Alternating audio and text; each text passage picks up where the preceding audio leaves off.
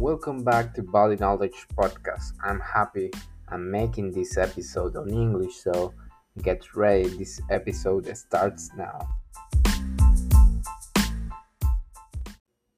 Welcome to this special edition of Body Knowledge Podcast. Today we have a special guest with us, dietitian Christine Weinberg. She's a sport dietitian that focuses her work on ultimate frisbee. So I'm super excited because we share the same passion for ultimate and of course for nutrition. So thanks for joining, Christine. It's a pleasure that we are making this. Yeah, thanks for having me. I'm super excited. Thanks, thanks, Christine. So let's just pump in on topic. Uh, today we're going to talk about nutrition for ultimate frisbee. Uh, but first, before we start, I think we have to define ultimate for all the people that are listening and don't know what is ultimate. So, ultimate frisbee is a low contact sport, team sport, uh, pl- played with a flying disc.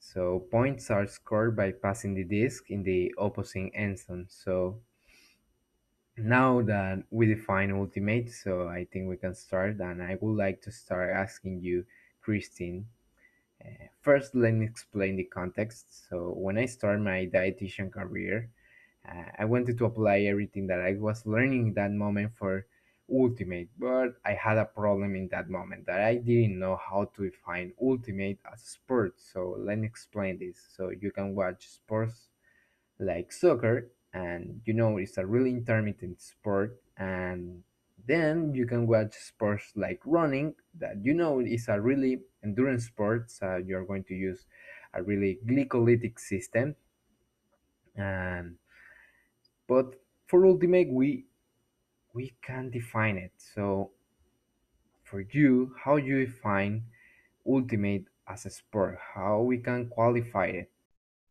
Yeah, so that's a great question. And it, I feel like it's totally, the information's not out there, you know? And from my research, I just feel like it's both. So, you know, during a lot of sports, all of the pathways are being used, and, you know, it just shifts kind of one way or the other, depending on if you're going more into the power, strength side of it or into the endurance side of it.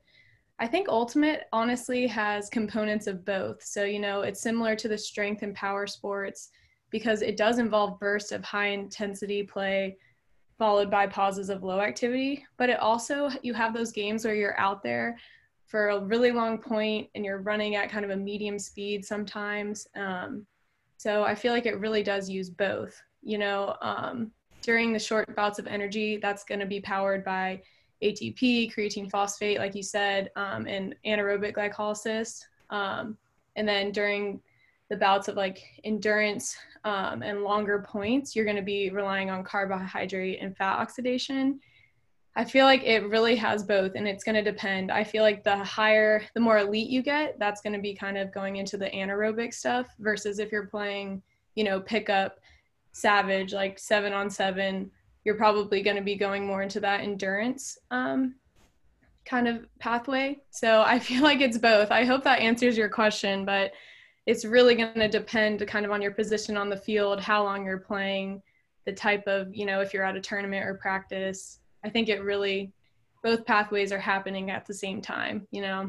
Yeah, that's perfect. So I was asking this because when we can define it and qualify ultimate as a sport as you did, um, we can work on base of that. We can make our nutrition plan or strategy for the athletes. So and this doesn't apply just for nutrition, and this apply for training systems and all these uh, psychological part of the of the athletes, uh, all the topics that involve the sport.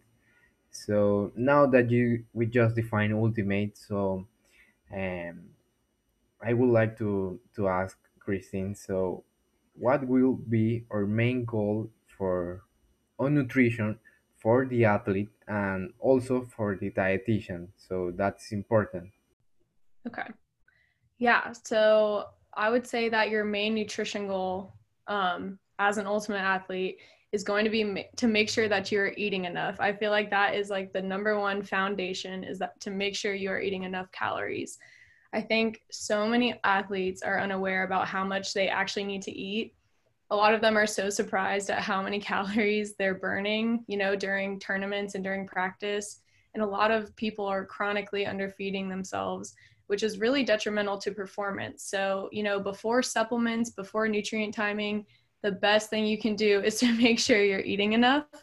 Um, you know, under eating, it can cause a loss in muscle mass. It can cause, you know, menstrual problems, hormonal imbalances, poor recovery, risk for injury. There's so many things that it can cause. So I feel like the number one thing is just to make sure that you're eating enough. And that's why it's important to work with a dietitian or someone who knows how to calculate your calorie needs so that you can, you know, figure out the best way to fuel. Um, and then also like to touch on the question you just asked me before you know a dietitian can help you look at like your position on the field or if you have a tournament coming up they can really help you figure out like which type of nutrients you're going to need for the different pathways that are going to go into play metabolism wise um, so yeah i hope that answers your question. Yeah I, I i really don't know why there's a lot of athletes that don't want to eat for example after practice or before practice. And also um, this fear for eating some nutrients like carbs.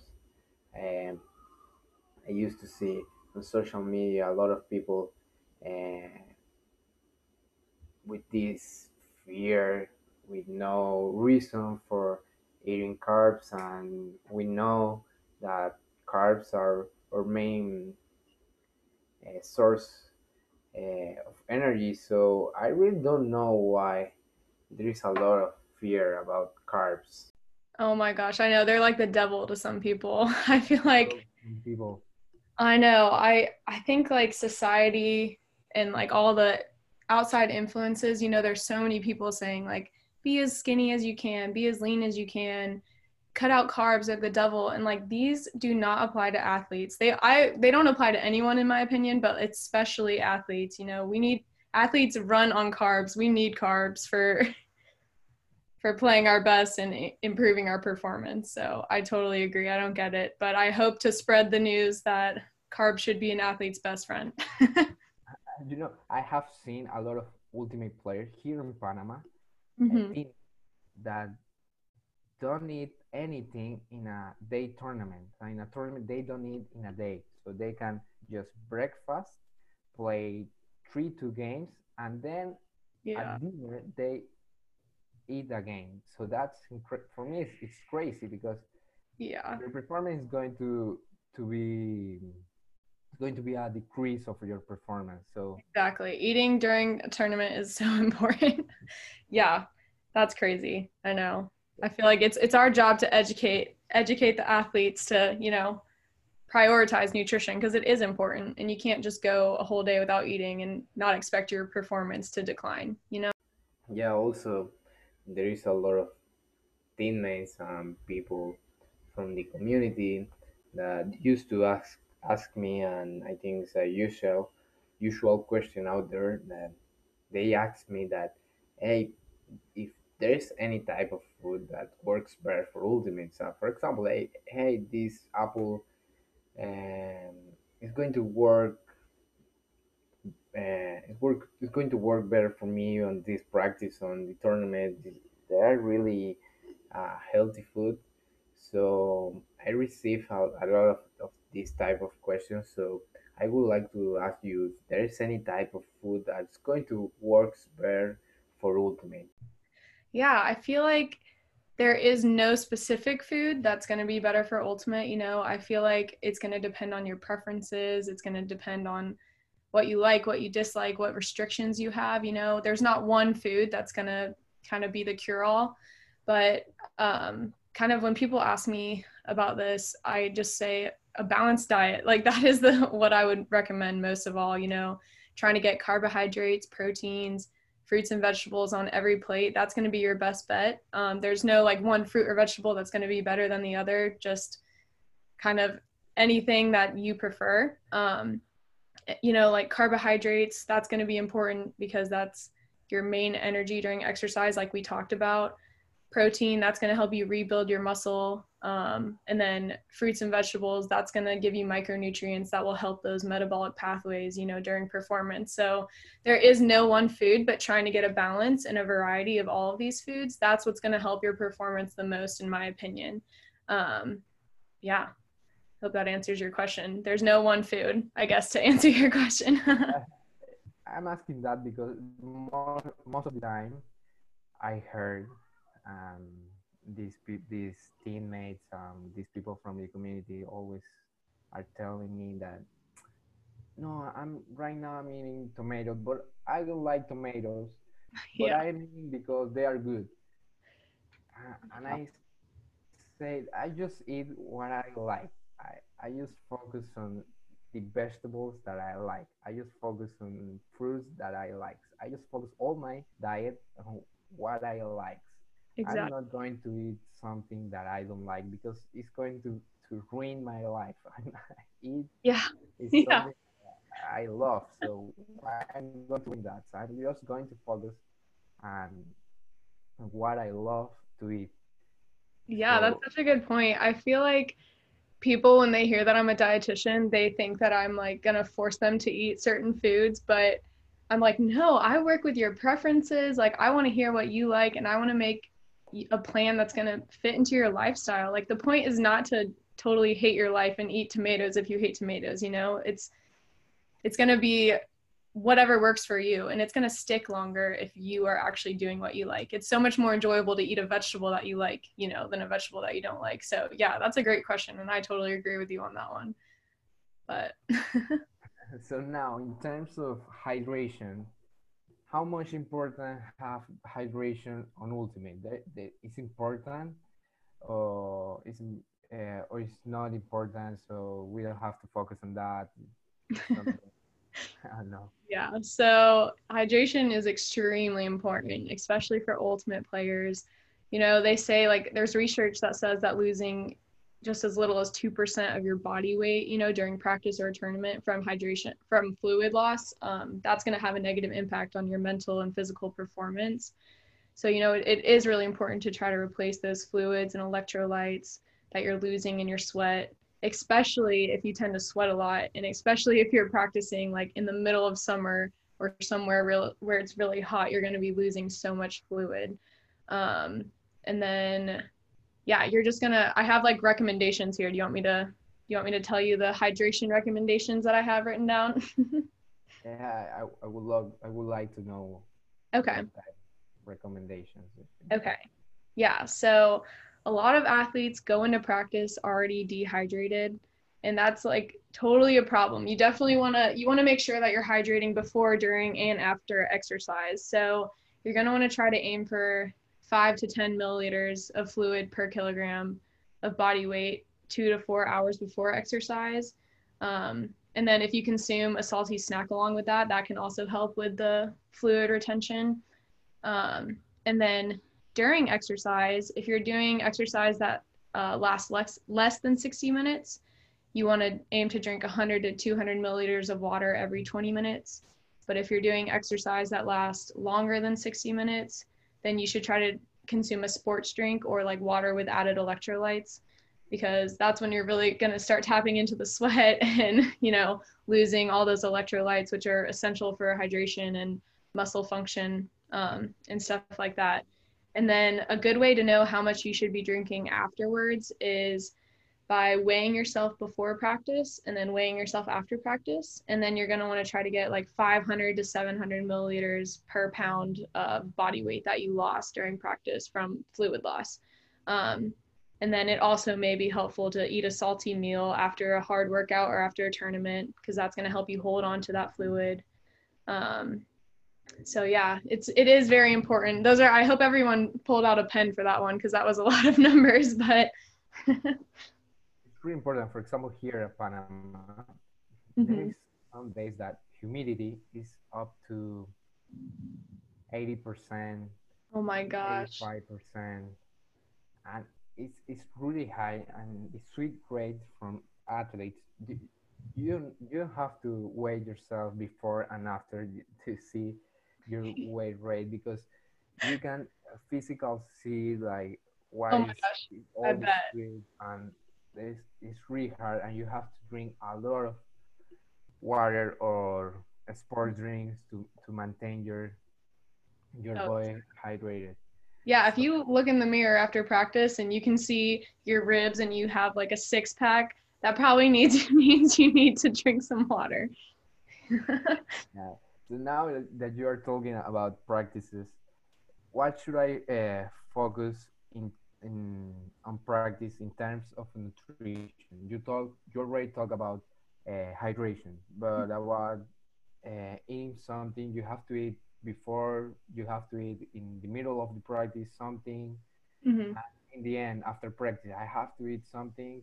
You you know, a lot of people talk about the proteins, uh, carbs, but we have to educate the people so if hmm we can uh, talk about this it's going to Yeah, us yeah, that's a great question. Um, so my favorite thing about practice is that it's a great time to kind of test out different fueling strategies. You know, tournaments are not going to be a great time to kind of test out different snacks because if you have like a bad if your GI doesn't really want to handle it, that's going to kind of have a negative impact on your performance during a tournament. So that's just a side note. If you want to try a new snack or something or a new sports drink, try it during practice.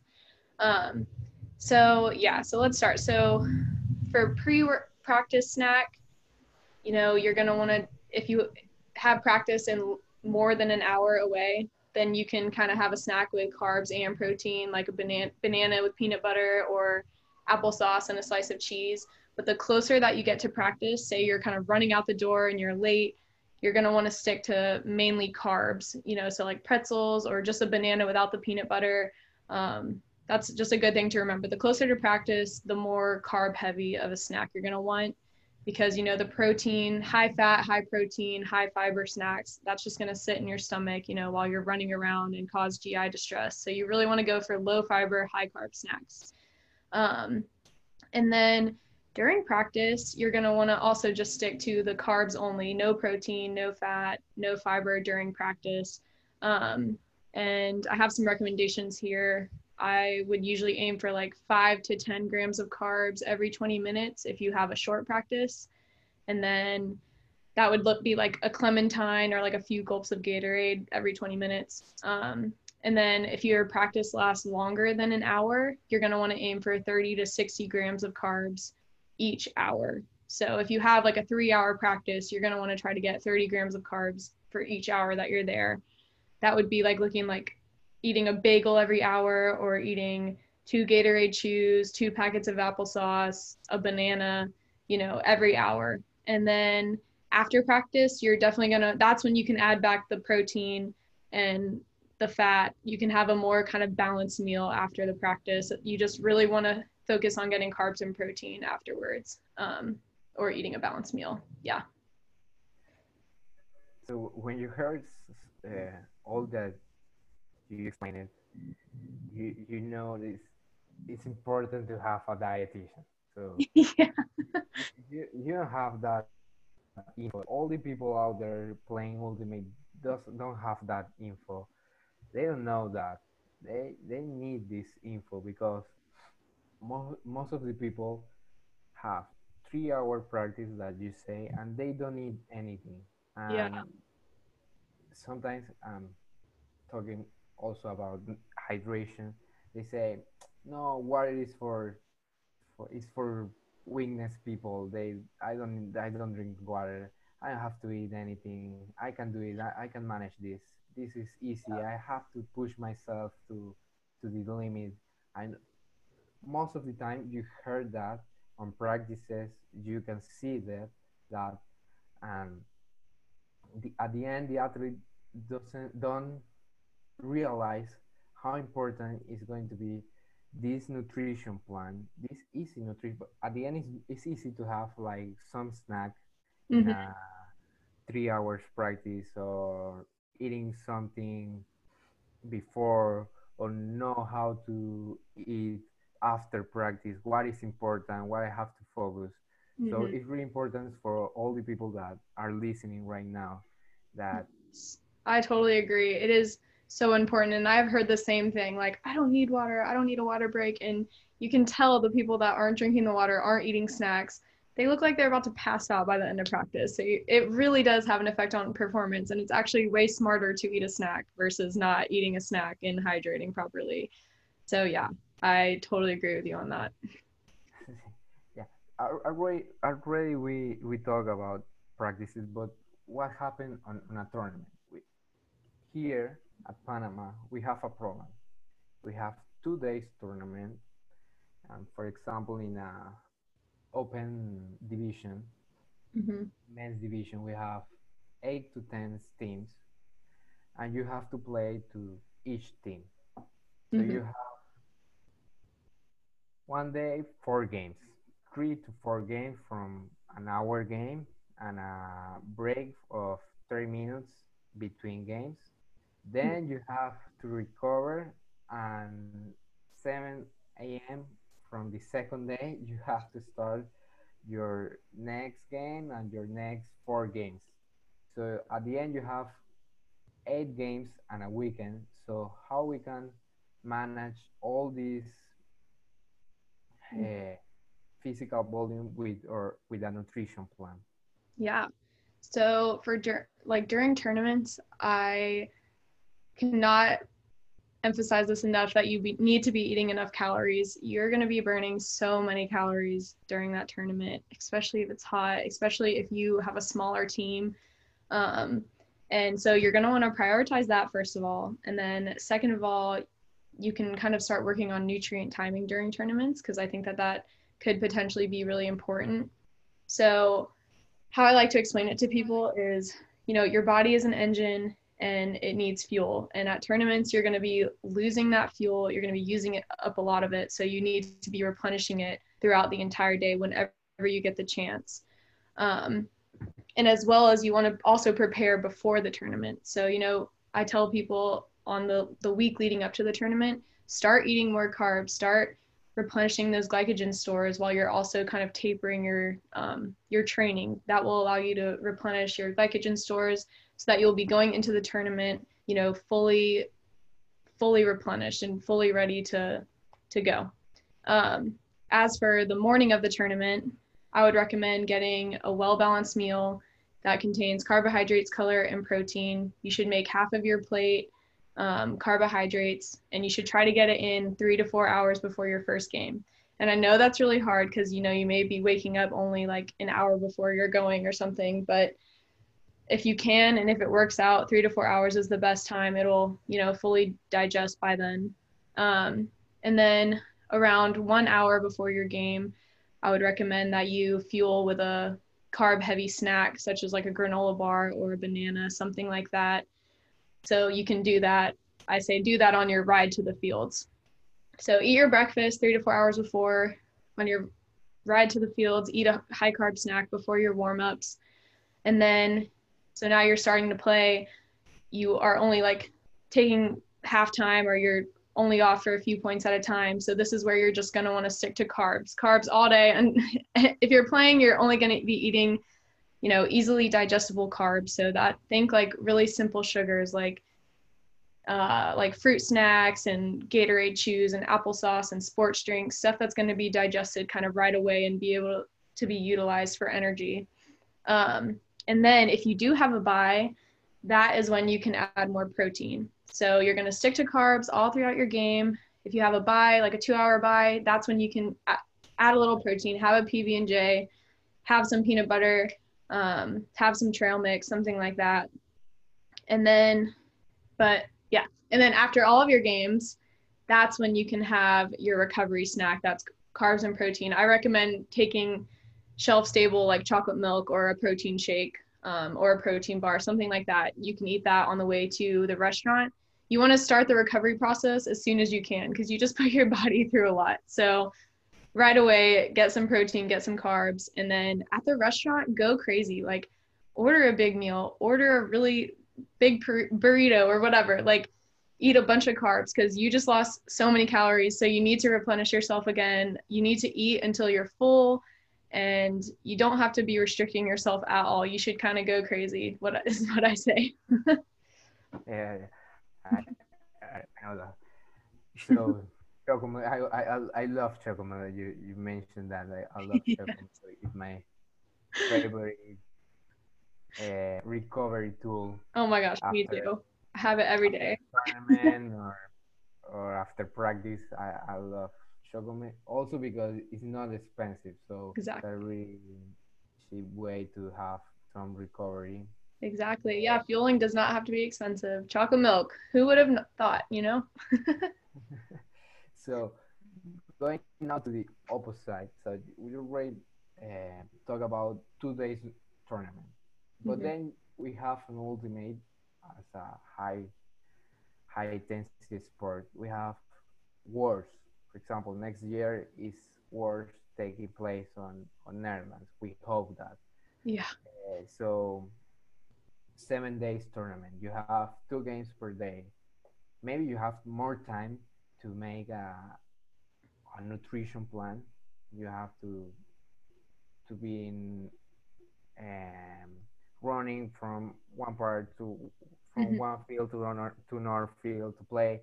Here and, and at work, you have more time to, to prepare yourself, mm-hmm. um, be prepared for that. So, which strategies we have to to take or we have to to make for for tournaments like Worlds mm-hmm. that are like seven days tournament. Mm-hmm.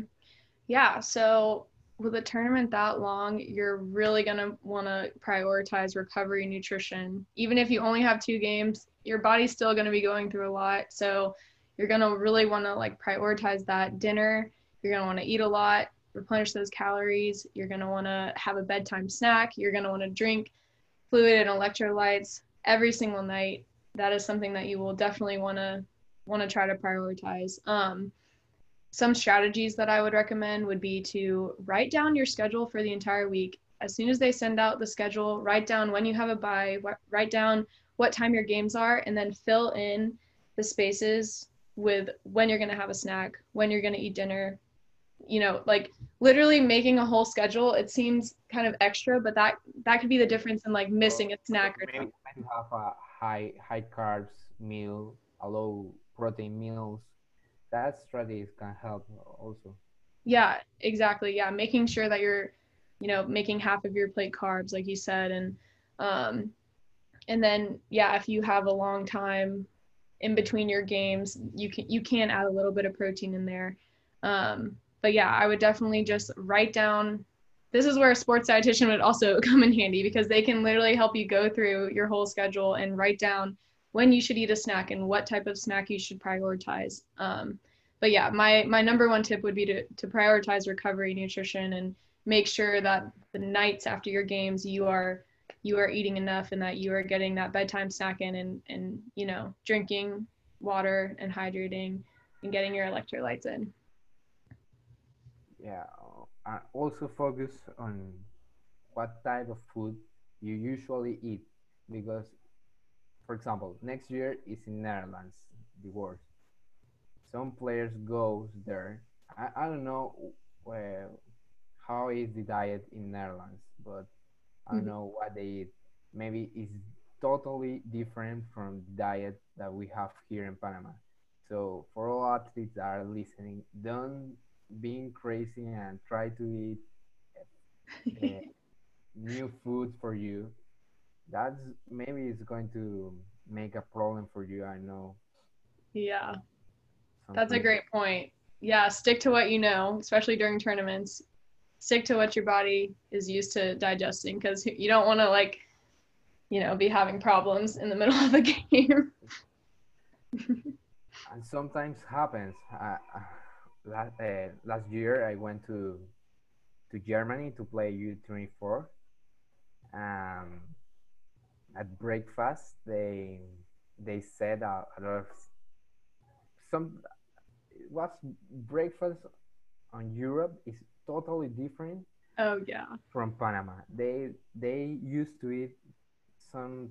They have to those these sweet things and breakfast that we don't have. Mm-hmm. So I always telling my my teammates like, hey, eat something that you can that you are usual to eat. Don't try something that chocolate like something Yeah. like that that you don't need that you don't usually after tournament after the Worlds you can do it but now focus on on on, on your usual diet if you can get it Yeah, that's such so a point. Yeah, because you know everybody. That's a good point. Europe, you know, they do have a lot of different breakfast items, and try to find if you can try to find what you know. You know, hopefully they'll have something out there that's that's familiar to you.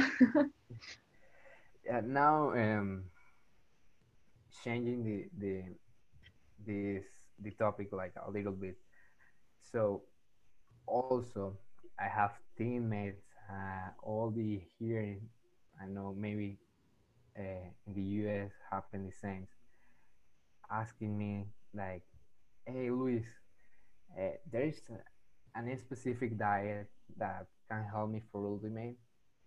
What what do you think about going keto or a low carb diet or intermittent fasting is going to help me?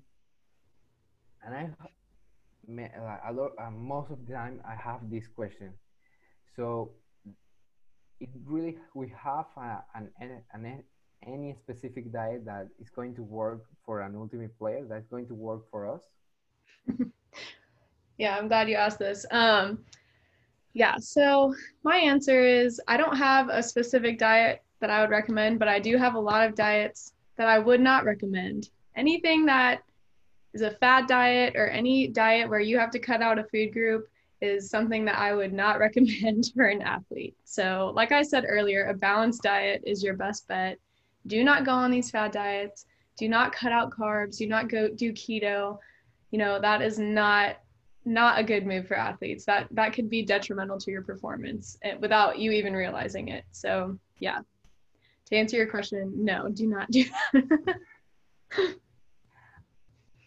and I am a really enemy for that fat diet, like for Oh. example keto. yeah. And I I don't recommend it for any type of sports.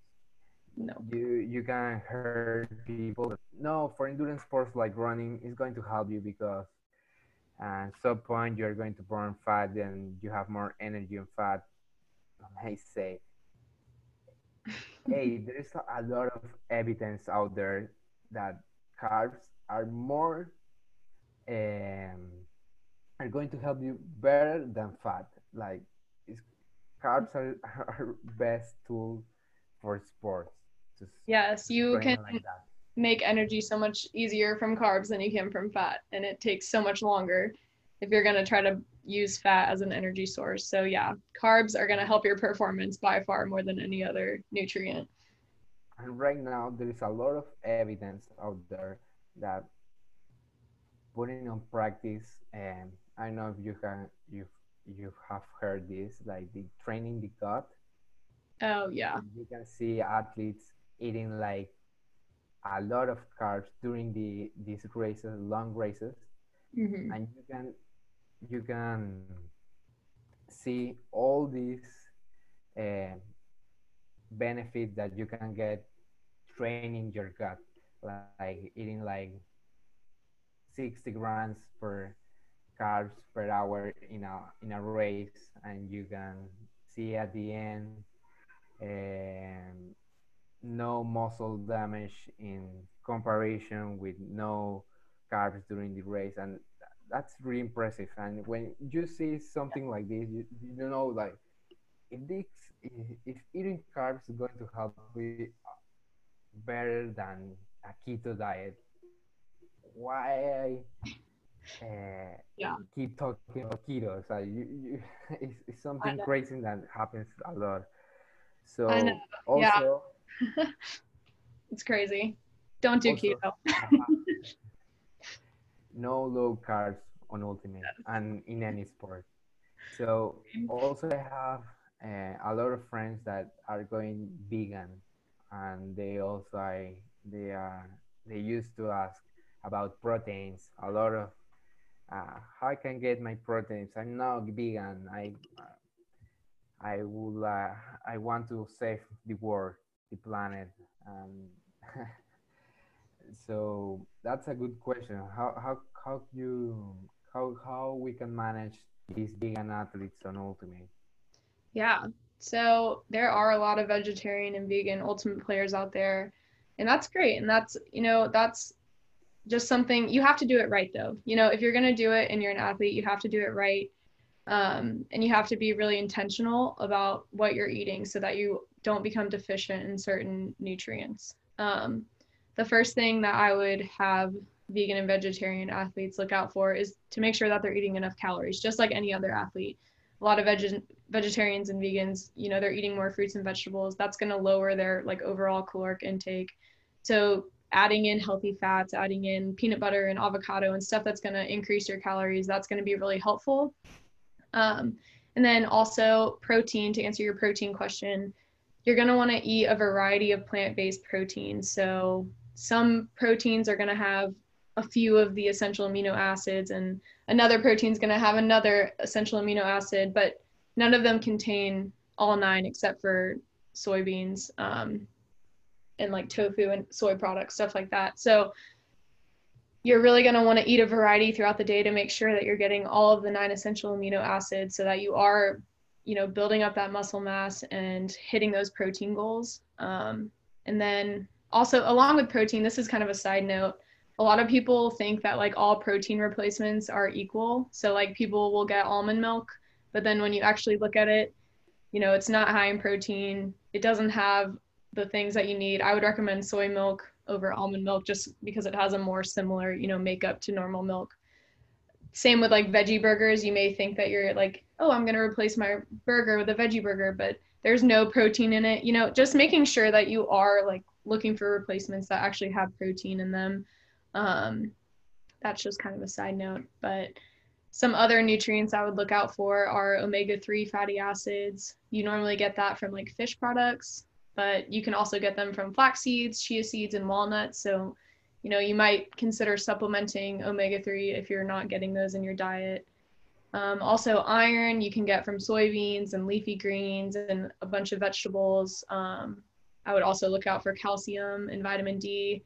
You know, drink fortified plant milks, um, fortified tofu. Look for products that are fortified. Um, kale, broccoli, that's going to have calcium in it and then also vitamin B12, which you normally get from animal products, but you can get them from fortified milks, breads, and nutritional yeast.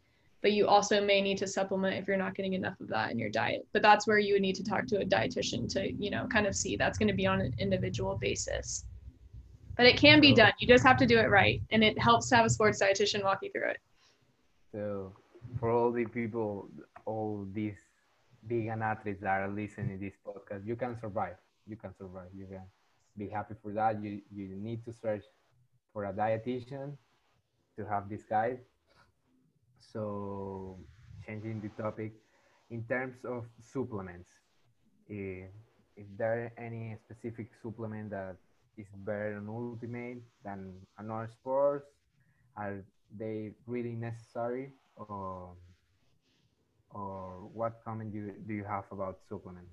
Yeah, so supplements can be really helpful in some cases. It's really going to be an individualized basis as well. Um, but my philosophy is always food first. You know, if you first check out your diet, see what, you know, what may be lacking there, try to fix it with food before you supplement.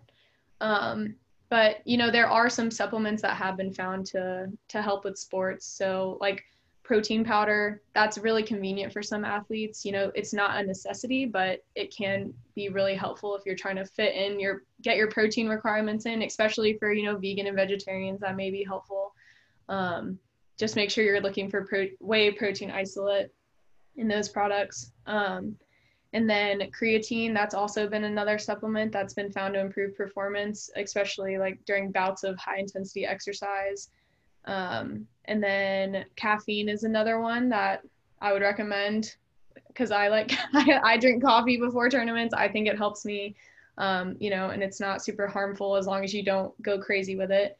like if you take like 100 milligrams of caffeine 45 to 60 minutes before exercise that has been shown to um, like decrease feelings of exertion and improve mental clarity stuff like that. So that can be helpful. And then also nitrates. There's been studies that shown that you know beetroot juice contains nitrates and it may help reduce oxygen costs during exercise. Um, and then as well as tart cherry juice that can help decrease inflammation. If you take it you know at night after a tournament that could be helpful. You know those those supplements have been like proven safe and there's nothing really there's no really negative side effects unless you kind of go crazy with it or you're doing it wrong. So those are the ones that i um, feel comfortable you know recommending but it's also going to be individualized like i said. Um, and then like vitamin d and omega 3s that's going to be on a case by case. Some athletes do need to supplement that. Um, i would i always tell people to ask yourself these questions before you you know want to try a supplement. The first one is are you already eating a well balanced diet because that is what you should look at first. Um, is the supplement third party certified? Here in america the fda they do not regulate any supplements so you, who knows what you're really getting you know? So you want to make sure that it's certified by like the nsf or informed choice. Those are some third party uh, certifiers here. And then is it effective? Like are you just taking it because you saw your friend take it and you don't you didn't do any research on it? You need to do the research or talk to a sports dietitian. And then the last question is is it necessary? Ask yourself why am I taking this? What is the purpose of it? Um, just like really get down to the root of it. You know, you don't want to waste money when you don't have to because a lot of supplements are a waste of money if you're not using them in the right context or you're using the wrong ones. So it is really important to talk to a sports dietitian. They can help you kind of navigate the world of supplements. So, look, at the beginning of the this episode, we just talk about uh, how to eat, um, how it needs to be the nutrition for an ultimate player.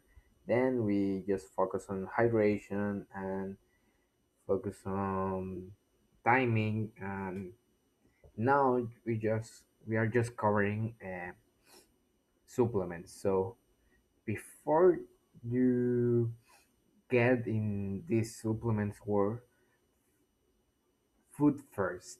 You have to focus first on uh, your diet, that you are getting enough calories, that you are getting a good source of carbs, uh, protein, fats, and that you are eating a really good source of vegetables and fruits and and then you have then you ask yourself and the questions that Christine said uh, to look if you have to take a supplement so now just we just we just get into the last question so Christine there is a lot of ultimate players that don't have the resources to work with a dietitian.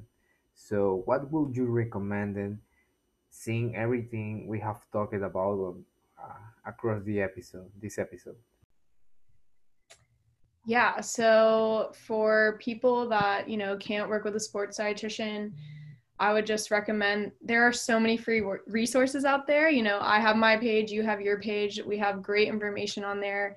Um, a lot of dietitians post free content. I would definitely, you know, type in sports dietitian on Instagram and find, you know, especially related to Ultimate, um, and just get use those free resources. And then also just, you know, use these tools that we're talking about. Listen to these podcasts. Um, I would definitely recommend just using the free resources. I guess is is really a great way to get started because it covers a we cover a lot on our pages and it can be a really great place to start. Just any working on any work on one thing at a time and try your best and even that can totally make a difference in your performance just focusing on one thing at a time. So I hope that answers your question.